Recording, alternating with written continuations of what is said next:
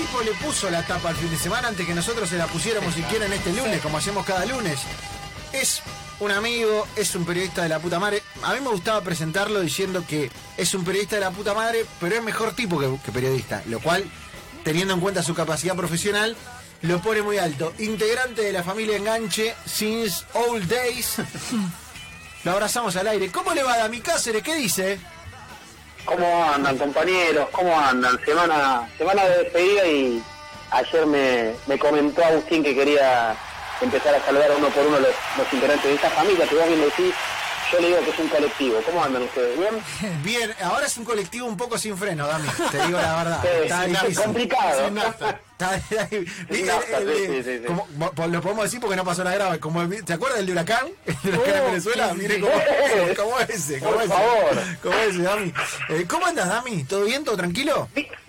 Bien, todo tranquilo, disfrutando el, el feriado un poco en familia con, con Lucas y con, con la mamá co- comiendo algo. Eh, tranquilo, tranquilo, de, esperando que, que termine esta semana de la radio. Eh, triste realmente, debo reconocerlo, pero bueno, es- hay que seguir adelante, muchachos, hay que mirar para adelante. Sí, estamos en esa, estamos en esa, eh, tratando de, de encontrarle el tono para que no sea toda una eterna despedida, pero sí queríamos empezar a hablar con, con, con- con queridos compañeros. Y acá medio que estamos usando, Dami, eh, que además armaste, no, no sé si armaste, porque no, no, no te quiero echar la culpa a vos, porque justamente no tenés responsabilidad, pero por ahí pusiste el foco sobre algo que armó un lío sensacional, un buen lío sensacional, ¿eh? Que, que al, que al cabo es, buena parte de la, de la tarea de, los periodistas y de los buenos periodistas como vos. eh, y por ahí te podemos usar un reto para conversar sobre eso y después ya sí le damos rienda suelta a la, al- no sé si a la emoción, pero sí al recuerdo más formal. Dale, como quieran ustedes, obviamente. Eh, a ver, tema atletas, tema viaje, tema Guayaquil, tema Maratea. Quiero que me cuentes cómo arrancó, porque yo creo, o al menos para mí, arrancó eh, porque vos pusiste el ojo ahí. Yo entiendo que por ahí en otro, en otro circuito la cuestión estaba siendo eh, ya visibilizada, pero al menos para, para la grande vi que salió de, de- tu cuenta. Así que contame un poco cómo, cómo arrancó eso. Eh, mira, a ver, el jueves yo ya tenía toda la información eh, sobre mis manos, la- mensajes, mails, eh, cosas eh, que hablé con uno, cosas que hablé con otro, y nos encontramos con la realidad que el sudamericano de atletismo que se va, se va a realizar finalmente en Guayaquil, del, del 29 al 31, que se iba a hacer en la Argentina del 14 al 16 de mayo, y que previamente se iba a hacer antes en Colombia. Pero bueno, con esta situación de, de la pandemia eh, se fue prorrogando, cancelando la- las sedes. Argentina a último momento, eh, a, partir de un pedido de- del, gobierno nacional, decidieron no hacer el, el sudamericano, que se iba a hacer el CENAR, y después que habían ofrecido hacerlo en, en Entre Ríos, en Concepción del Uruguay, que tiene una pista muy, muy linda y estaba en condiciones de poder recibir eh, tal vez a todas las delegaciones.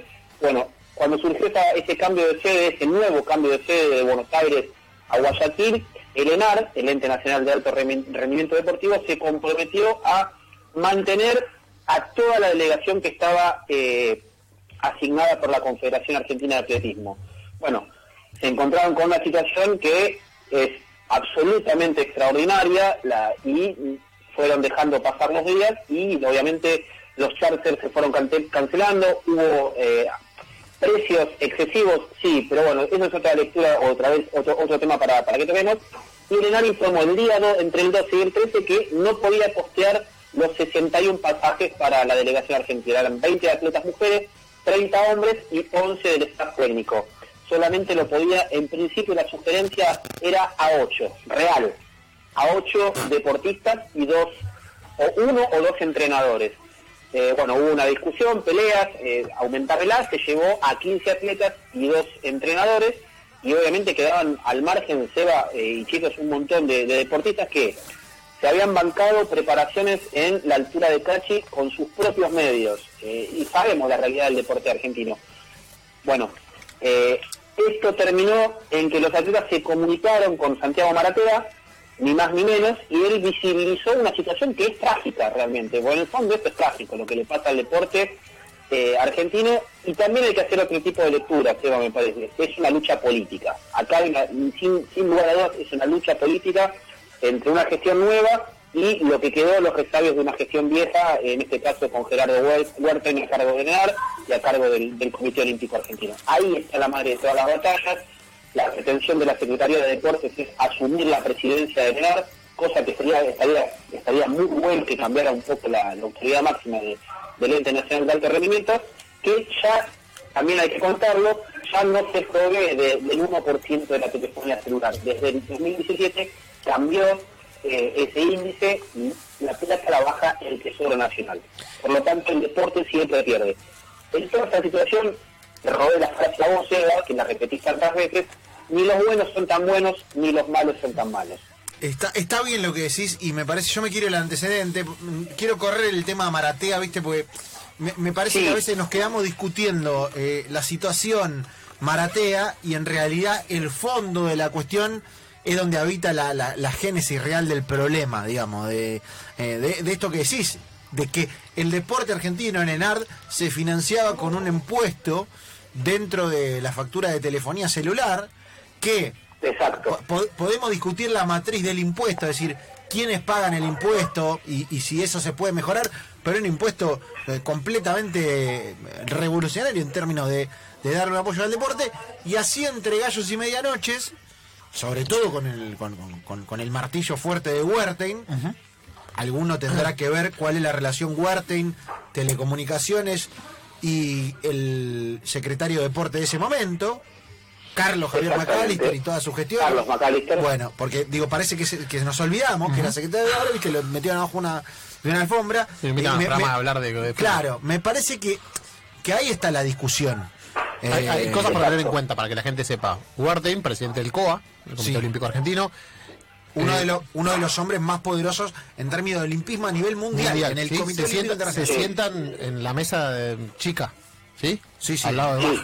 Recontra chica, sí. Exactamente. Entonces, eh, resulta paradójico que un hombre con... Tanto alcance. Claro, con los cargos que tiene, o con el cargo y la importancia política que tiene, eh, y siendo presidente del ENAR, porque es, es un lo que lo que hay que explicar a la gente de AMI es que se va cambiando cada dos años. Un, dos años es Wartain, dos años es la Secretaría de Deportes, ¿es así? Exactamente, sí, sí, sí, eh, exactamente, pero eh, y tienen a favor siempre el presidente de ENAR tiene eh, el voto de desempate. ¿Qué fue lo que pasó en este caso? La, la, la decisión quedó 2 a 2 y Huerten ya anticipadamente, Javi, se sabía que iba a votar y iba a ser su voto negativo, no positivo, emulando un poco a, a, Cobos, y también hay que, hay dentro de este análisis, chicos, hay que, acá es un vuelto para la Confederación de Atletismo. En este caso salió bien parado Escartín, Juan Alberto Escartín, que es, la, si bien ya no es más presidente de la, de la CADA, eh, es la persona que manda, es la persona que dirige, la que lleva adelante por su gestión, por sus vínculos, por sus contactos. Es un, es un vuelto al atletismo en general. ¿Sabes por qué? ¿Ustedes recuerdan cuando estuvo eh, en, vilo al, deporte de alto rendimiento que se vendía o no se vendía el predio del CENAR? Claro. Bueno, uno, uno de, los, de los deportes que más se manifestó fue el atletismo. Uno de los deportes que más cortes hizo en la calle, en la calle Cristóbal Larralde eh, Sánchez, hoy llamada Sánchez, En, alusión al, deportista desaparecido, Miguel Sánchez, exactamente, fue el atletismo. Entonces, por eso yo le decía, este es un tema político. Hay que redefinir absolutamente qué entendemos por alto rendimiento en la Argentina, porque alto rendimiento para el es Peque Pareto, alto rendimiento era Trismanich, alto rendimiento es Lange. El tema que para llegar a claro, para llegar a Peque Pareto y el camino Sí, lo, que hay que tener en cuenta es que la Peque Pareto, eh, quizás junto con, con Sabatini y con algún con alguna otra en particular, la mejor deportista individual Argentina de todos los tiempos, ¿sí? Pero absolutamente, para eso, para eso, Pareto, en el, en el ciclo de Londres hasta, hasta Río, estuvo eh, cuatro meses por año, se iba a Mongolia a entrenar, bancada por el ENAR. Sí, que justamente lo que sucedió con el tema de la representación y la cantidad de atletas que participaban de los Juegos Olímpicos Argenti eh, de la delegación argentina aumentó considerablemente cuando el ENAR comenzó a dar las becas a través del 1%. Exactamente, sí. Sí, ah, también tengamos en cuenta algo, chicas. Si el sudamericano se hacía en la Argentina, iba a haber más de 50 atletas, iba a haber casi 70 compitiendo, porque sos local, porque no tenés los viajes, no tenés el coste tal vez de de, comida y de, hotelería diferente a si viajas al exterior. Entonces, bueno, la delegación era hubiese sido mucho menor si en principio hubiésemos sabido que se iba afuera. Que eso fue lo que me dijo Escarpín. Yo hablé con Escarpín, una persona absolutamente polémica, absolutamente enquistada en lo que es la Confederación de Atletismo, pero creo que lo que no, la lectura que no hizo la, la el ENAR, o la gente, en este caso Daniel Jakubovic, que es el director de, del ENAR, en este, porque Werten está en Estados Unidos, más allá de que votó, porque se votó de manera virtual, eh, la decisión estaba tomada de principio, no bancar el charter, no bancar, y, y, también tener en cuenta algo, si ese charter no salía dentro de las cinco agencias que laburan o que trabajan con el ENAR. No hubo sobreprecios, muchachos, eso yo estoy absolutamente seguro y convencido de que no, no hubo corrupción en esto que pasó, que Maratea consiguió el charter más barato.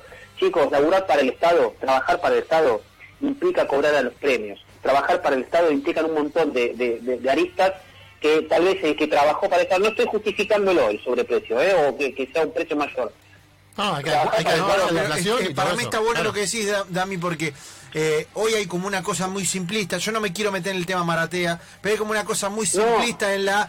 Eh, lo, resolvió un pibe, ¿por qué no lo resuelve? No es tan lineal. no, es tan fácil, no, es tan lineal. ¿Viste? No es tan lineal. Entonces, por, eso corro el tema, porque me parece que, repito, lo que, lo que vos bien explicaste, la discusión de fondo es la que es trascendente para el deporte argentino. No si Maratea lo resuelve no, más allá de la visibilidad que le dio y de resolver el problema, lo cual siempre yapó y no importa.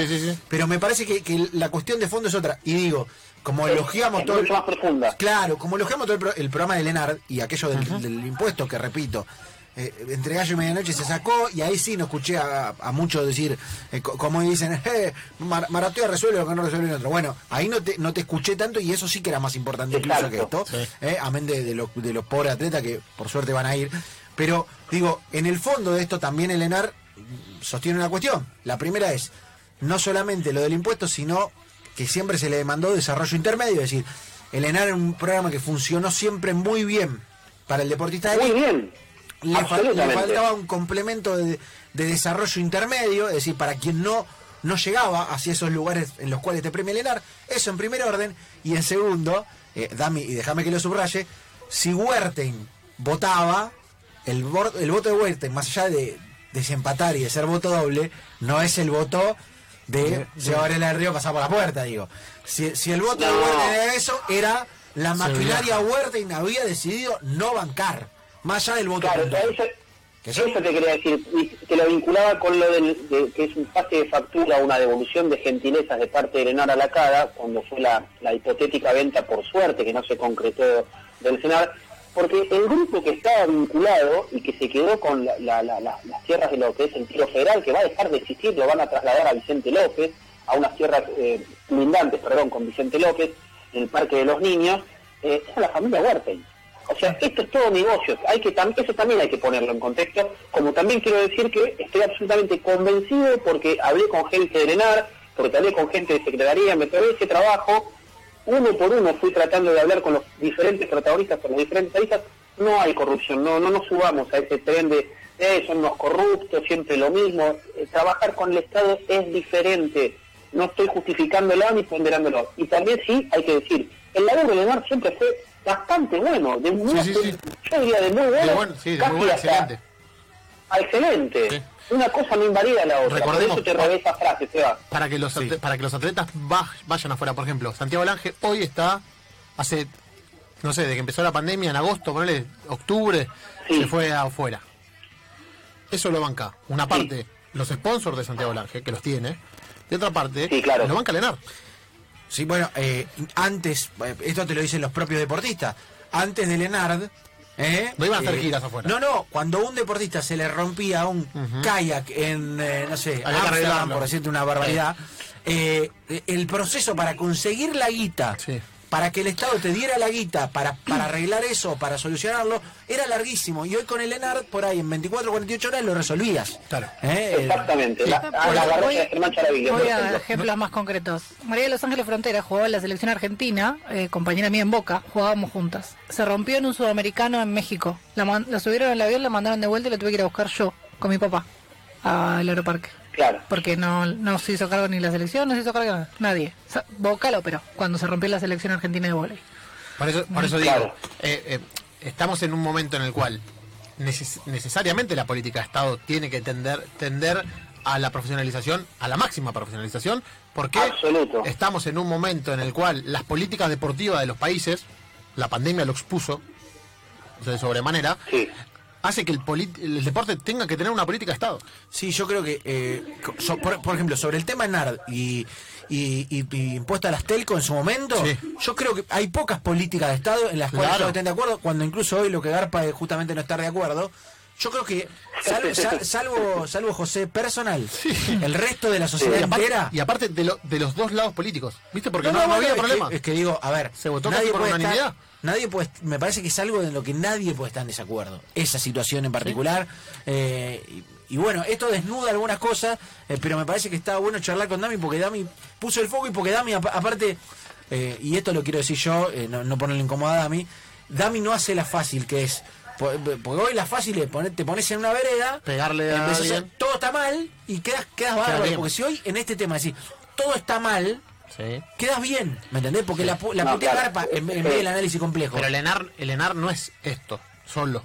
No, no, claro. Claro, no es esto Digo, solo, es Pareto medalla de oro, Ta- es puede eh, ser un una- montón de cosas. Puede ser una barbaridad esto, y eso no invalida Claramente. otras situaciones, y habrá otras que hay que mejorar, por, por ejemplo, dijimos, el impuesto, da- darlo de baja. Sí, hay, hay un montón de cosas que la política de Estado La- de deporte argentino tiene que, mo- que modificar. No puede centralizar todo en el CENAR, tiene que haber dos o tres CENARes de alto rendimiento en Sí. distintas provincias, y no, en distintas y no- y zonas. claro, y no sacar y no sacar Claro. el que está para que venderlo Agregar, para agregar. para venderle a ese edificio Exactamente. como que Claro, no sí, tenemos Roca. Claro Tenemos bueno el Parque Roca a- a, a un par de metros. Hay que potenciarlo, eso. Me parece que, que va por ahí. Creo que la, la- el mensaje muy claro del gobierno nacional hacia abajo, en este caso con Matías Laven y Inés Arrando, es redefinir el concepto, o pretenden eso, redefinir el concepto de alto rendimiento. Tal vez eh, la, la búsqueda es ensanchar la base para que más adelante no tengamos una sola pareja, tengamos dos o tres. Bueno, eso es un trabajo de años, no es de, de un, pro- No, de un proceso olímpico a otro, son tres o cuatro procesos olímpicos, chicos, es así, y quedan muchos en el camino. Bueno, eh, lo último, y esto lo digo a mi parte, eh, hacer, ¿eh? Me- Sí. me- no declamar y hacer, ¿eh? Porque... Sí, coincido. Digo, Involucrarse. claro, eh, declamar es como con el periodismo. Declamar buen periodismo es fácil, hacerlo es más difícil y se ve menos. Entonces, menos declamar y más hacer. Eh, Dami, primero la felicitación. Y ahora sí, yo quiero ya... Ahora quiero cerrar este capítulo. Sí, ¿Es la única etapa? Eh. Va- Vamos a cerrar la tapa. La tapa es esta. Eh, Esto, es la, esto es la etapa del fin de semana, sin duda. San Lorenzo campeón de América. Sí, El claro. futsal. Sí, Claro. Sí. sí. Y dos recuadros. Eh, se fue el Kun Se fue el Cunde City. y Bielsa. Y, con esto cerramos la Ah, etapa. pará. ¡Ay, el campeón! El Pará, campeón. no podemos hablar de David Guetta. No. Está- metió un show de la No, puta no. Ah, cállese. Ah, no, no, Sacha, no, Sacha. ¿De qué- ¿Dónde vive usted? ¿En Queens o acá en Capital? No, no, pará, favor, vamos, agreguemos a Sole Jaimes, que volvió del Santos y eh, Bien. se volvió a jugar, che, volvió Crack, a jugar. Sole crack. Bueno, fe- eh, final para tapa. Yo quiero, quiero, quiero irme a revival del programa. Eh, quiero, Dami, quiero eh, greatest hits que, que, que recuerdes eh, y, eh, en el programa y, y- y momentos que, que te haces- que te atesores, no solo por periodísticamente buenos, sino por ahí por periodísticamente malos. Pero eh, ya que estamos en la última semana, Si vamos a lo culinario, lógicamente las, la- las hamburguesas de los amigos de De Niro, para mí es un sentimiento, el cual, el cual abracé profundamente, Sí, claro. donde vivo actualmente, yo soy de Avellaneda, pero vivo en Devoto, tengo cuatro cuadras en De Niro, y no les quiero mentir, pero entre mm, dos y cuatro veces al mes paso por De Niro eh, a, a comer una, una caprichosa. Eh, eso en lo, en lo culinario. Después, obviamente, en lo periodístico, no me puedo olvidar de, de dos momentos para mí fundamentales, periodísticamente, sí. Uno, lógicamente, el querido Brian Toledo, que nos regaló un notón, Claramente. y el otro, la, la- la nota que hicimos primero con, con- telefónicamente y luego presencial con, con Facu y Moff. Creo que son esos dos momentos que yo lo- los guardo, eh, que me hicieron crecer, y bueno, esto no, no- no es por, por, por chupar las medias, ¿sabes? Que no lleva, eh, el agradecimiento eterno va a ser para mí con enganche porque me, me abrazó en un momento en el cual yo me quedé sin trabajo, se- me despidieron de la Nación, me quedé, como decía Cristian Grosso, un editor queridísimo de la Nación, te quedaste sin el, el apellido de el apellido de Casado. Vamos a ver ahora quién te responde. Y la gente de enganche estuvo al lado mío. Yo eso no lo puedo no lo puedo olvidar. ¿Qué, qué tipazo, ¿Qué tipazo? ¿Qué, qué, qué Tipazo. tipazo, Dami? Muy calentón, Eh, como eh, ese era el Sí, calentón del sí. grupo. No, pero pará, para que la gente a lo sepa, pará, va- vamos a hablar, vamos a hablar de, de, de escena, vamos, vamos a meter un poquito de barro, porque si no todo elogio y, Claro, todo bueno, sí, Bien. sí, sí. y lo que digo es, en, en el grupo, ¿sí? Hay cinco personas, Sí. ¿sí? De la mesa fundacional hay cuatro, ¿sí? Sí. Eh, después, ya desde el, ¿qué año, Dami? ¿2019, 2018? No, 2018. 18. El 2018 ya Dami formó parte de esa mesa chica de enganche cuando ya éramos suplemento. Eh, y Dami siempre era el calentón. Era que, bueno, sí, Dami, sí, no es por ahí, bajate. Eh. Pero hemos cambiado, Lanza, vamos Eh, a hemos, cambiado, hemos cambiado, hemos cambiado. So- somos, Llegó- somos mejores. llegó tiempo, ¿eh? Somos mejores. Llegó tiempo, llegó muchas puteadas, muchas charlas, muchos mensajes. Decir, Dami, por ahí no. Eh, Eh, aflojá, Dami, me. Me podés llamar a mí y contarme cómo es ahora, ¿eh? No hay ningún problema. Sí, porque Varela, Sí, está, no, de 2019. Está ¿eh? está recargado. Sí, me sí, podés sí. llamar a mí sí. y contarme. Escúchame, el Chipi dice la nota del grillo, que sonaba el grillo de fondo. Uy, bueno. Hubo, hubo, hubo, hubo también como, Oh, sí. como grandes momentos periodísticos, hubo otros. Otros no tanto. me- me- memorables. El día que lo dejamos a Varela solo en el estudio, ¿no? El día Bueno, la hora, el día. esto lo podemos, ya Sí, lo podemos contar, le mandamos un beso al muchacho. Había, había, había un.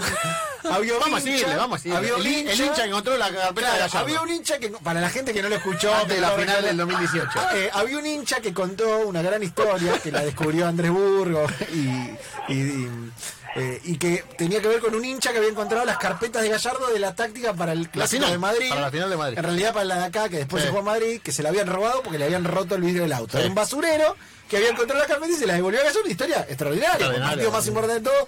Y el hombre era un poco minucioso a la hora de, Sí, sí. relatar- Desmenuzar, de desmenuzar de desmenuzar la escena y de relatar el proceso así. Claro. Desde encontrar la carpeta hasta dársela a Marcelo Gallardo. Lo sacamos al aire. No, Era- una gran nota Cuando yo le digo periodística. así me dice, bueno, mira, Brian, hagamos una cosa. Me dice, mira, nosotros en este momento, ahora en este momento, era, esto era un sábado, un sábado a la mañana. Bien, bien. Eh, me dice, en este momento nosotros no estamos en River, me dice, estamos en Claro, el está Cuando, cuando Cuando el- yo le voy a decir algo a la gente. Cuando Varela empieza a decir sí, sí, es porque ya quiere que termine la nota. Se bajó la- se bajó la entrevista. Había- había- Sépanlo. Había un problema. Íbamos 25 minutos de entrevista con el muchacho, que es divino, le mandamos un gran abrazo. Íbamos 25 minutos de entrevista y el hombre no llegaba No llegaba nunca. Y Varela lo llevaba al lugar y bueno, ¿y ahí lo viste a ¿Ya lo Gallardo? viste a Gallardo? No, No, No, pero parece que Sí, Dami. Ay, eh, muy Gente, se los quiere mucho. Eh, No, por favor. Fue, no, fue un momentazo. Pará, se- eh, quiero, y quiero terminar de contarlo al aire. Claro. Damián Cáceres, Javier Lanz y todo este equipo se fue del estudio y me Sí. dejó entrevistando solo al Sí, muchacho. Nos fuimos al Sí. control. ¿Eh? Al control. al con- control. como- el día del operador salió en esa bolsa ya Sí, que, ¿no? Y a claro. todos los operadores. Sí, claramente. Ay, Ah, bueno, eh, grandes momentos que hemos Sí, vivido la, el Dami. la hemos pasado bien, ¿no? Román. Lo- Lo hemos hecho bien. Absolu- absolutamente. Eh, nada, yo eh, por, por mi parte no, no, no, te voy a elogiar para que me vuelvas elogio, Dami, así No, que no. te pido que lo. No, vamos a terminar que- nosotros y que se lo termina claro, la claro. censures. Eh, un gran periodista, Damián- Cáceres, de, de ge- genuino, que, que incluso ha tenido eh, en enganche la capacidad no solamente de desnudar historias que no estaban a la luz, sino que como le ha pasado desmentir, no desmentir, pero sí eh, poner en, jaque a un tipo al que él había entrevistado Bancado, y bancado mucho. como, como, como un deportista con una historia fantástica que él después se entera que hace trampa y él mismo lo, lo, expone, lo cual habla de la calidad periodística por sobre todas las cosas de Damián, un gran tipo. Dami, te, te man- sí, Y, Lanza, y ¿quieres la, última, sobre Sí. todo eh, un gran tipo. Eh, para estar en enganche no necesitas ser gran periodista. Sí, se puede, se puede decir que sí, es, es una cualidad que se necesita. Pero Damián Cáceres eh, es mejor tipo que periodista. Sí, sí. Eh, Y tenemos a alguien que lo quiere saludar. sí, lo, que lo quieren saludar, entraron acá al estudio, nuestro productor No. Agustín Broncini, sí. ¿Qué tal? Buenas tardes. Yo le voy a decir algo solamente a Damián Cáceres. Pero eh, con re- ¿Va a esperar la respuesta era, o no? no, no, no, No, no, no. que era No el columnista de Argentinos por el Mundo, que cuando va, quiere entrevistar, pídale el número, por favor, de la línea donde está viviendo, ¿eh? Porque si no es, es muy difícil de comunicarse. ¿eh? Le vino a- Chao. a devolver un Felicidades. papel. Un vuelto, Le, el famoso le vino a tirar un vuelto de productor, Dami. Terrible. Sí, la, la tiene la tiene levantada, bro. Sabe que lo quiero. Dami, abrazo enorme, amigo. Te Gracias, queremos un montón. Gracias Gente, por todo lo que nos diste aquí. Y nos vamos a encontrar ahí en los pasillos de la que al Absolutamente final volveremos. De alguna ahí. forma volveremos. De alguna forma. Te mandamos un gran abrazo, Dami. Chao, chao.